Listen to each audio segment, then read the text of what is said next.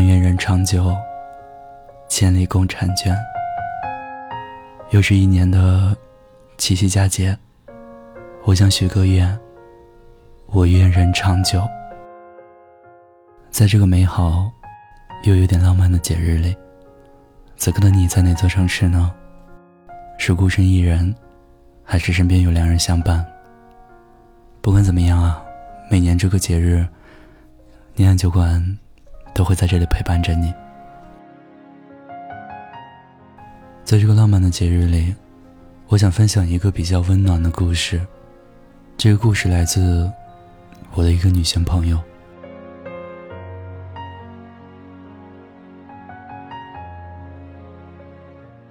那一年我二十五岁，她二十七岁。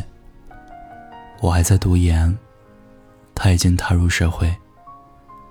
整个大学期间，我在厦门，他在上海。只有每年的寒暑假，我们才能在上海相聚。我们之间的距离不近，但也不算太远。这段长达七年的异地恋也还算顺利。然而，暑假的某个午后，正泡在图书馆里的我，收到了他的消息：今晚请我的小公主穿上我之前带来的裙子，我带你去郊外看星星。我回复了个收到的手势表情，然后合起书本，高高兴兴的向着图书馆外面走去。回到家，我从衣柜里拿出他前一段时间带过来的白色连衣裙，匆忙的换上，再给自己化了一个淡淡的妆，戴上一枚和裙子配套的发卡，发卡上镶嵌的几颗水钻，闪着光。让我觉得有些晃眼。我坐在梳妆台前，欣赏自己的美颜。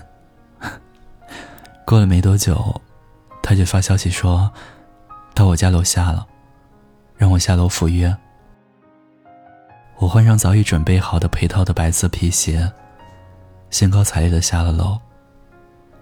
到了楼下才发现，他穿着一套白色的休闲款西服，正倚在车门上看着我。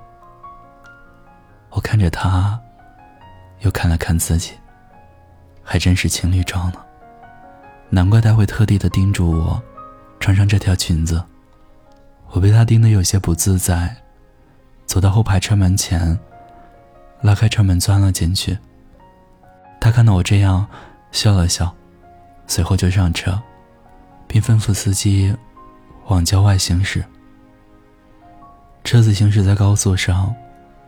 我有点犯瞌睡，坐在座椅上，脑袋开始小鸡啄米。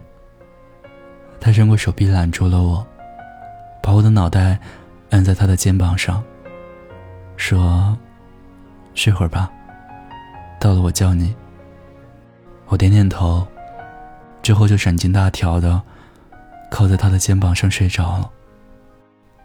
恍惚间，就梦到和他初次相遇的情景。那是在一家跆拳道馆。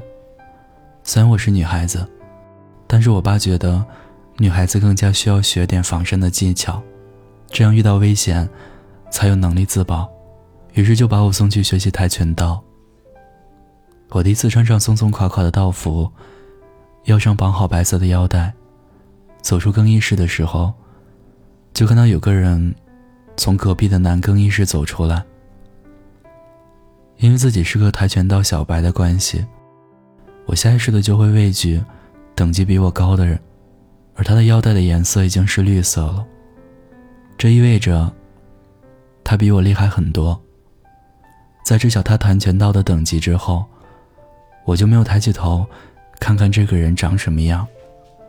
我快步的走到教练身边集合，直到身边和我一样系着白色腰带的女孩子。在那嘀咕说：“这就是传说中的林师兄。”我才抬起头看了一眼。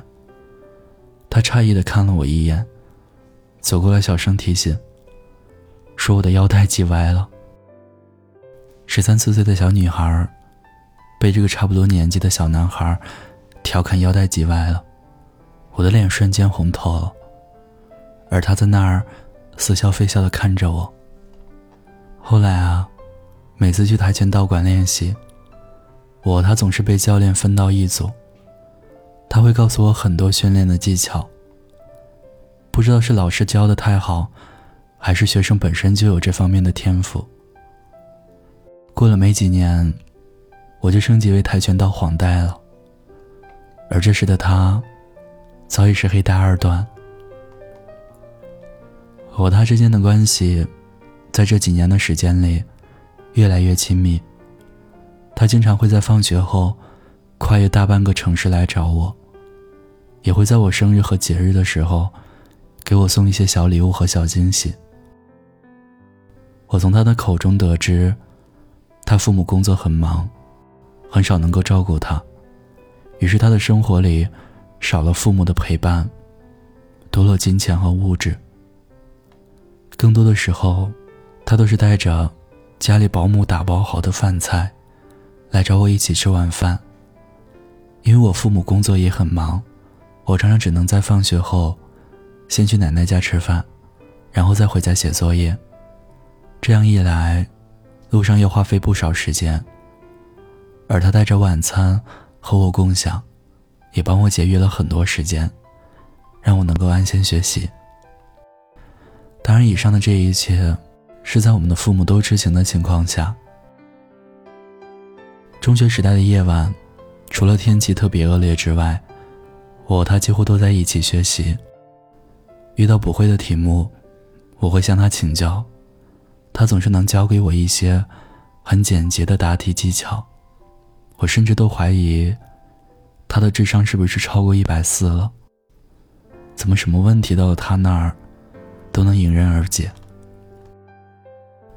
正在睡梦中的我，突然感觉到，有人好像在轻轻的拍着我的肩膀。柔声的说道：“郊外已经到了。”我迷迷糊糊的跟着他下车后，被眼前的情景惊到了。大片的绿色草地上，白色玫瑰花瓣铺成了一个大大的爱心。在爱心的周围，还有一圈红色的玫瑰花和香薰蜡烛。我转过头，看着他说道。只是来看星星而已，你这也太铺张浪费了。他摸了摸我的头，说：“无所谓啊，只要你喜欢就好。”我望着他眼里倒映出来的烛光，很多的小火苗在他的眼眸中跳跃。再抬头看看天空，埋怨道：“没事点那么多蜡烛，天上的星星都不亮了。”他低头看着我说：“知道你怕蚊子，我选的香薰都是驱蚊的。”可我不怎么满意，硬是让他把一半的蜡烛吹灭了，只留下一半给我们驱蚊用。吹完蜡烛后，他又从身后的塑料袋里掏出了我喜欢吃的各种零食。就这样，我一边吃着零食，一边和他坐在玫瑰花瓣上。抬头仰望星空，感受着初秋的晚风拂过脸颊，静静的享受着这难得安静的气氛。星空下，我们谁都没有先开口，打破沉默。因为一直抬头看着星空，我觉得脖子有点酸，就转了转头，这才发现。他正盯着我发呆。他看到我转过头，突然就说：“到了郊外，被广袤的苍穹和无边的星空笼罩，我才发现自己真的渺小。生命无常，我们好好的在一起吧。”我还有点纳闷，他突然这么感性是什么意思？正在我感到疑惑的时候，他慢慢的从地上站起来，伸手摸向口袋，再缓缓的单膝跪地，打开了手里的丝绒盒子。钻石的光芒，在黑夜中格外耀眼。他看着我，声音不自觉的有些颤抖。不知道是太紧张，还是有别的原因。他说：“我们相识已经超过十年，占据了彼此生命中一半的时光。我早就已经把你当成了我的亲人。这老套的求婚，在我眼里不过是个形式。你能答应嫁给我吗？如果你不答应，也没有关系。”我还是会一如既往的对你好，像哥哥一样。这一切来的太突然，我完全没有防备。我沉默了，低下头，开始回忆我和他之间的点点滴滴。他就这样静静的看着我，保持单膝跪地的姿势，等着我的答案。不知道过了多久。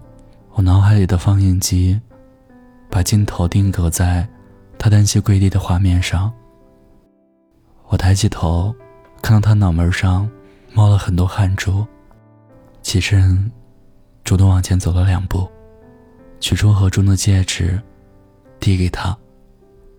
他喜出望外的拉过我的手，把戒指套在了我右手的无名指上，而后。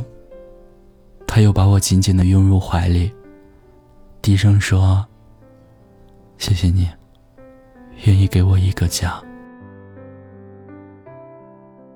我明白，其实他说的是：“谢谢你，愿意继续陪伴我。”两年后的同一天，我们就正式登记结婚。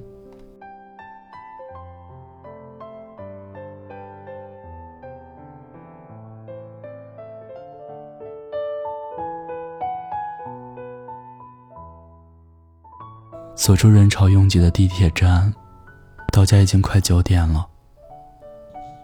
推开门，家里漆黑一片。我有点疑惑，他和女儿去哪儿了？换好拖鞋，洗过手，我走到餐厅去开灯。刚刚推开餐厅门的时候，就看到他手里捧着蛋糕。星星的蛋糕上。点着一圈蜡烛，不多不少，刚好三十根。女儿在他旁边唱着生日歌。唱完之后，就扑到我身上，然后甜甜的说：“妈妈，祝你生日快乐！这是我和爸爸一起为你做的生日蛋糕。”他在一旁说：“就知道。”你忙得连自己的生日都不记得了，今天居然还在加班，我只能无奈的笑笑。刚开始的确是忙忘了，等到快下班的时候才想起来，又觉得自己都三十了，过一次生日就是提醒自己又老了一岁，实在是没有必要给自己添堵。他好像是看穿了我的想法，假装问女儿：“宝贝。”你觉得这世界上最漂亮的女神是谁呀？小家伙很配合的说：“当然是我妈妈呀！”我听完哭笑不得。女儿看到蜡油，马上要滴到蛋糕上了，催促着我快点许愿吹蜡烛。于是我合起双手，在心里默念：“我愿。”人长久和你的相遇就是最好的安排愿你被这个世界温柔以待余生不再受伤害走过四季的浪漫熙攘的人海我一直都会在愿你被这个世界温柔以待一切都变得精彩所有的温暖，所有的关怀，你值得最好的爱故事到这里就讲完了，简单、浪漫，又很平凡。就像今天这个节日，有多少异地情侣因为疫情暂时没办法相见。有多少相爱多年的情侣，在平淡琐碎的一天当中度过？当然，还有一些人，在这个节日独自一人度过。不管怎么样，依然在这里祝各位七夕快乐，愿天下有情人终成眷属，长长久久。也希望所有单身的朋友，早日会有良人相伴。感谢您收听《念安酒馆》二零二一年七夕特别节目。本期节目撰稿策划：岁舞。我是念安，我在古城西安，祝您七夕快乐。愿你被这个世界温柔待，一切都变得精彩。所有的温暖，所有的关怀，你值得最好的爱。愿你被这个世界温柔以待，余生不再受伤害。走过四季的浪漫，熙攘的人海，我一直都会在。愿你被这个世界温柔待，一切都变得精彩。